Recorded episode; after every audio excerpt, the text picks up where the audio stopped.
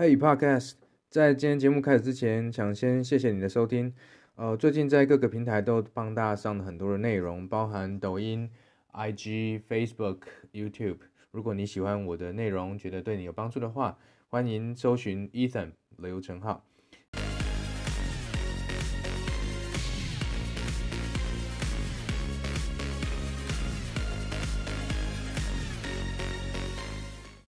那既然有了传统航空公司，为什么我们还需要低成本航空？单纯是因为便宜，我们只想要便宜的吗？不是嘛？这两个服务提供的原则上是不同的需求的，对吗？你说，哎，不都是坐飞机，然后什么不一样？不一样。联航它满足的是你从 A 点到 B 点，比如说你从台湾到东京的运输的目的，你只要到就好了。所以你一上飞机的重点在终点，你想要到就好了，中间过程不重要，不用太舒适啊。成本越低越好，因为那不是你花钱的价值所在。可是传统航空公司想的不一样，送你到目的地只是基本而已，你花钱真正买的是什么？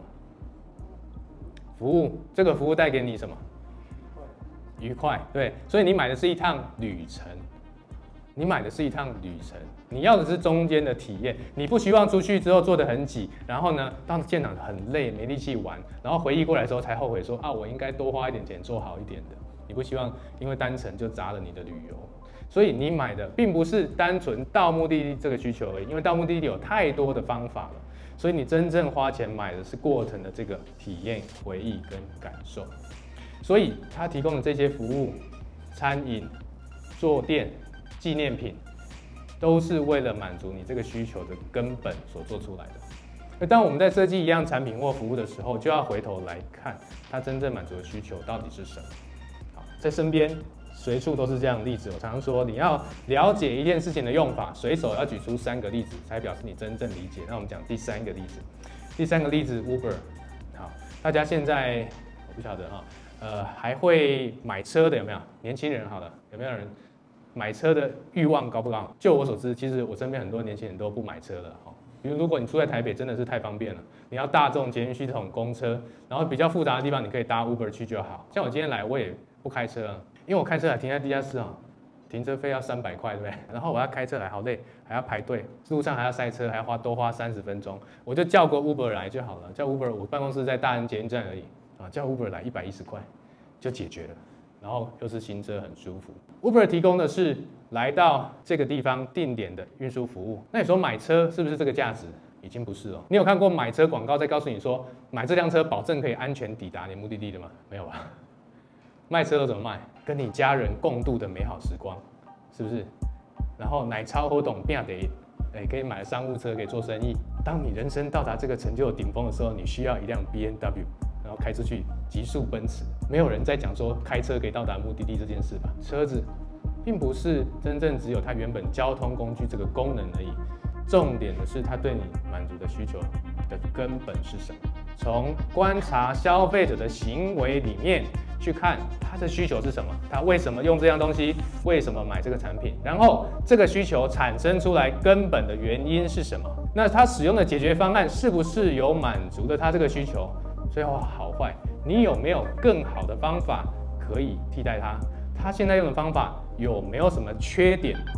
这些都是你可以去切入，并且找出你现有产品的定位，或者是做一个改款新商品的契机。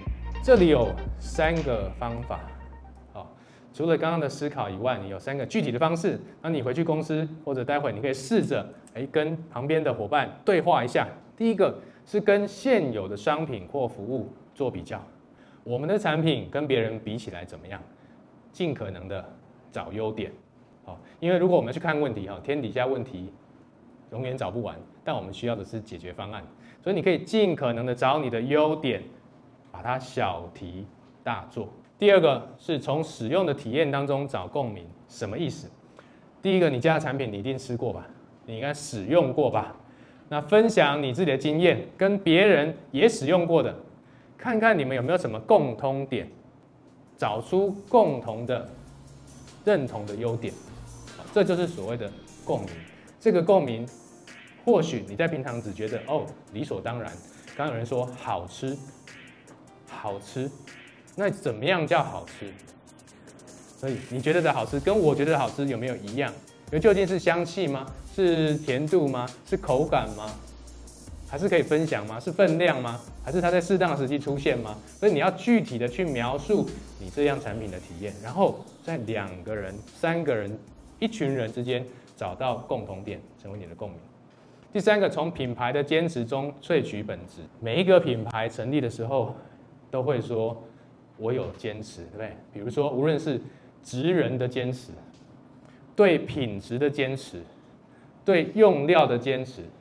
你一定有一些坚持，你才会出来嘛？哈，对客户满意的坚持，你的坚持跟客户给你的回馈之间有没有共同点？这些共同点就会成为你可以去发掘商品新价值的地方。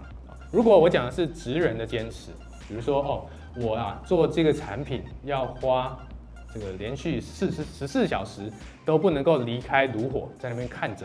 才能够维持产品品质的稳定。好，那当你去问客户的时候，当你去问你的顾客的时候，他有没有感受到你在炉子旁边站了十四个小时？很多时候是没有的。你觉得你很辛苦，你觉得你很用心，但他只不过是很表面的去使用它，或者一口把它吃下去而已，他根本没有感觉到。这种东西是没有办法单靠文案或话术就解决的，对吗？你必须产生一个连结在他的体验里面。至于怎么做，我们后面会讲。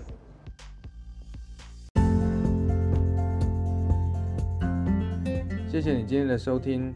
我相信很多人现在才刚开始听 Podcast，或许你跟我一样是一边听一边工作或做其他的事情。如果你觉得我的内容对你来说有价值，不要忘了订阅并分享给你的朋友。那如果你还想听什么样的内容也欢迎你留言告诉我。祝你有个美好的一天拜拜。